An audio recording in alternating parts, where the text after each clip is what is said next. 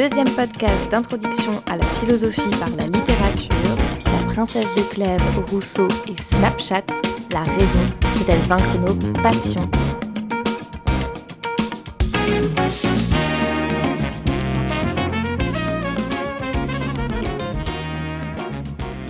Roméo et Juliette, Phèdre et Hippolyte, Tristan et Iseut, les amours interdites fleurissent dans la littérature. Mais si Roméo ne peut être avec Juliette, c'est car leur famille s'entretue. Si Phèdre est consumée par sa passion, c'est car l'homme qu'elle aime est le fils de son mari.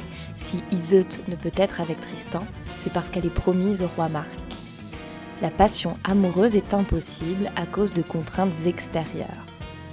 Or, si Madame de Clèves ne peut être avec le duc de Nemours alors que son mari est mort, et qu'elle est libre de l'épouser, c'est car la contrainte vient d'un impératif moral qu'elle s'impose à elle-même.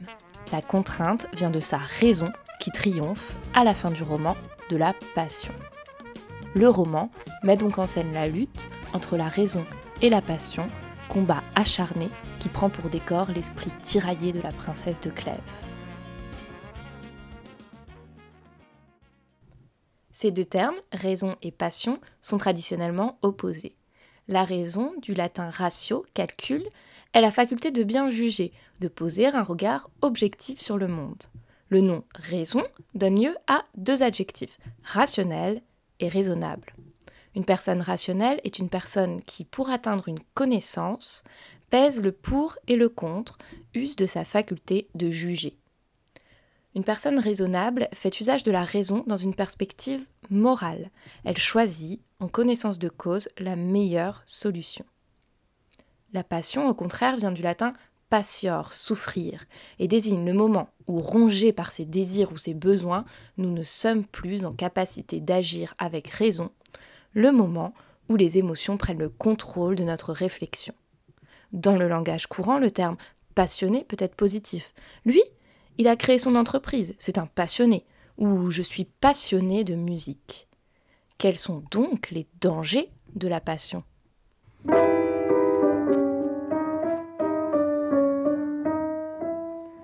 Celle qui tendait les bras, celle qui aimait si fort, mais qui ne le savait pas, qu'aimer encore et encore, ça vous brûle, ça vous donne.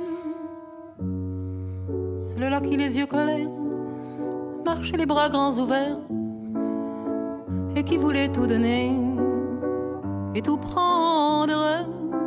Celle-là s'en est allée, le cœur d'amour éclaté.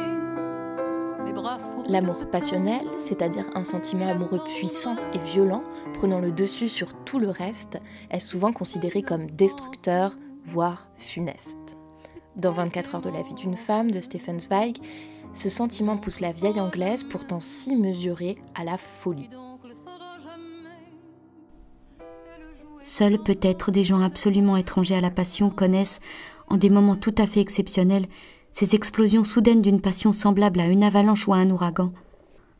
Alors, des années entières de force non utilisées se précipitent et roulent dans les profondeurs d'une poitrine humaine. Jamais auparavant, et jamais par la suite. Je n'éprouvais une telle surprise et une telle fureur d'impuissance qu'en cette seconde où, prête à toutes les extravagances, prête à jeter d'un seul coup dans l'abîme toutes les réserves d'une vie bien administrée, toutes les énergies contenues et accumulées jusqu'alors, je rencontrais soudain devant moi un mur d'absurdité contre lequel ma passion venait inutilement buter. Dans La princesse de Clèves, le sentiment amoureux provoque chez elle de violents transports. Il se manifeste physiquement. Souvent indisposée, trop faible à l'idée d'affronter ce sentiment à la rencontre de Monsieur de Nemours, cela s'aggrave lorsqu'elle éprouve la jalousie à la découverte d'une lettre écrite de la main d'une femme et qu'elle croit adressée au duc. Monsieur de Clèves, son mari, est aussi rongé par la jalousie en apprenant qu'elle en aime un autre. Il meurt de chagrin lorsqu'il croit que le duc de Nemours a passé une nuit avec la princesse, alors qu'il l'espionnait sans qu'elle le sache. Tandis que le monde me juge, je ne vois pour moi qu'un refuge, tout issu m'étant condamné.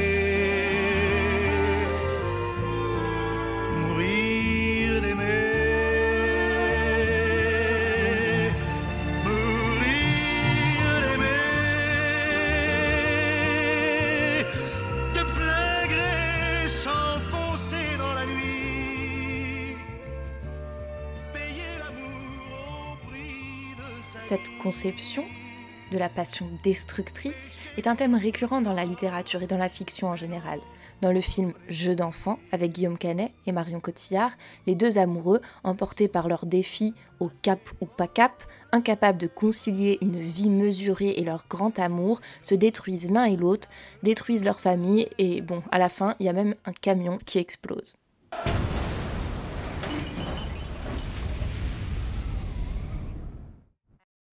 Mais il n'y a pas qu'en amour que la passion est considérée comme dangereuse.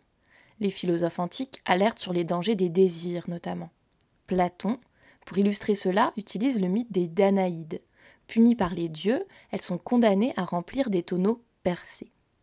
Pour Platon, ces tonneaux percés représentent le désir. Si l'on est mu par la passion et non par la raison, on aura beau satisfaire un désir, remplir les tonneaux, un autre reviendra toujours.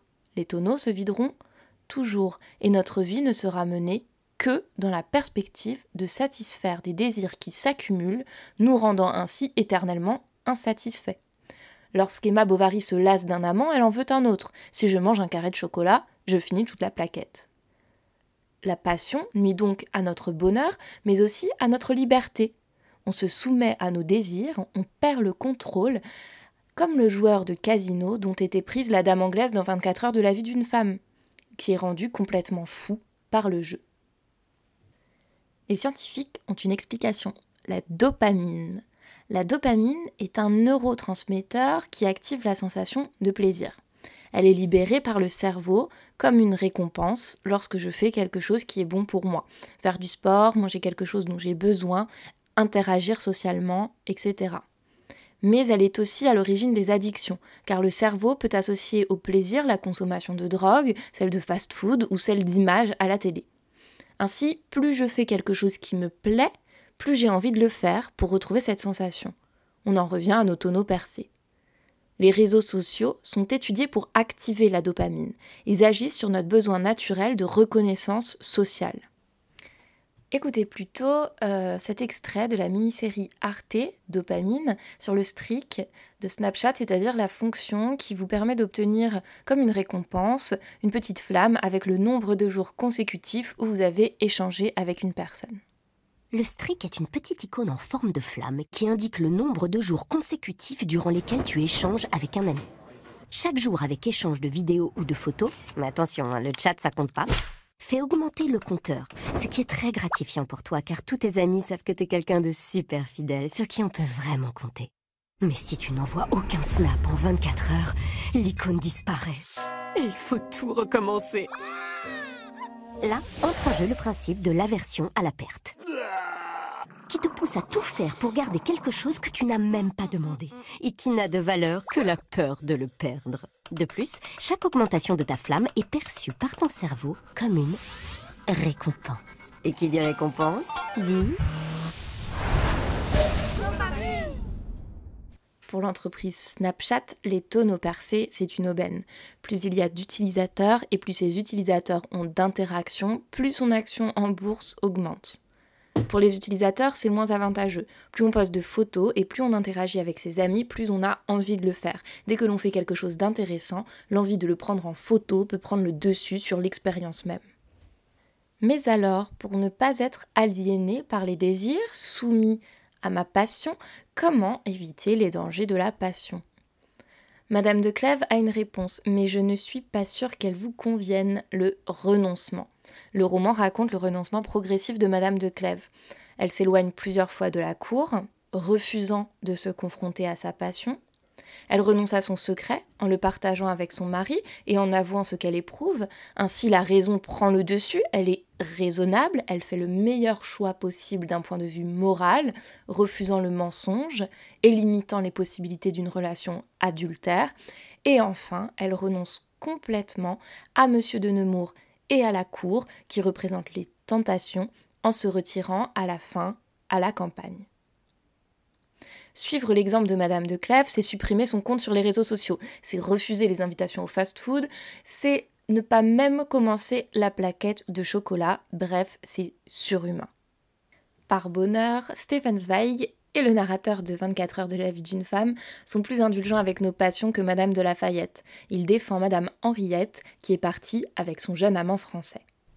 Je déclarais que cette négation du fait incontestable qu'une femme, à maintes heures de sa vie, peut être livrée à des puissances mystérieuses plus fortes que sa volonté et que son intelligence, dissimulait seulement la peur de notre propre instinct, la peur du démonisme de notre nature, et que beaucoup de personnes semblaient prendre plaisir à se croire plus fortes, plus morales et plus pures que les gens faciles à séduire.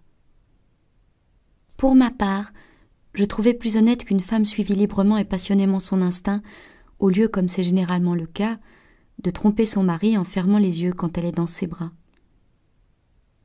Ainsi m'exprimai-je à peu près. Et dans la conversation devenue crépitante, plus les autres attaquaient la pauvre Madame Henriette, plus je la défendais avec chaleur.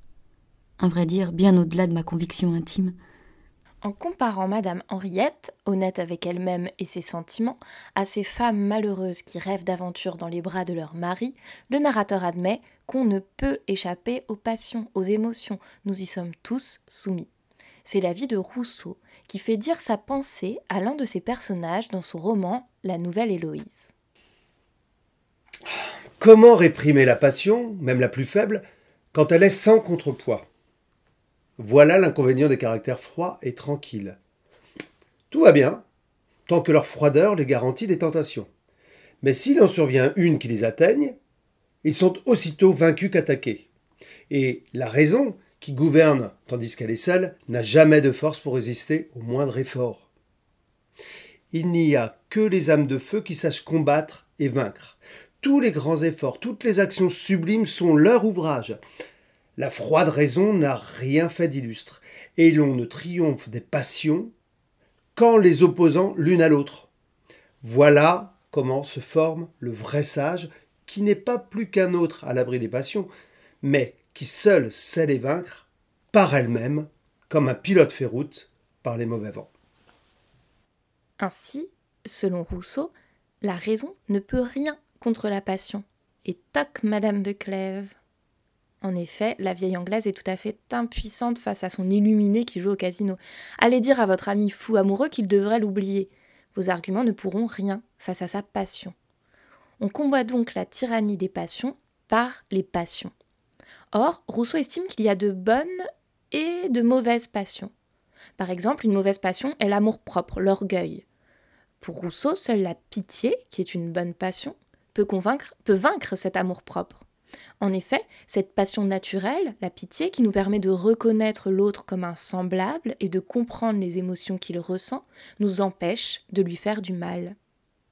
Il ne faut donc pas évacuer les passions, les émotions, notre sensibilité naturelle, mais au contraire les cultiver pour mieux vaincre les mauvaises passions. Sur cette leçon de Rousseau, je vous laisse. J'ai une passion pour les brocolis à essayer de cultiver pour vaincre ma passion du chocolat. Merci de m'avoir écouté et à bientôt.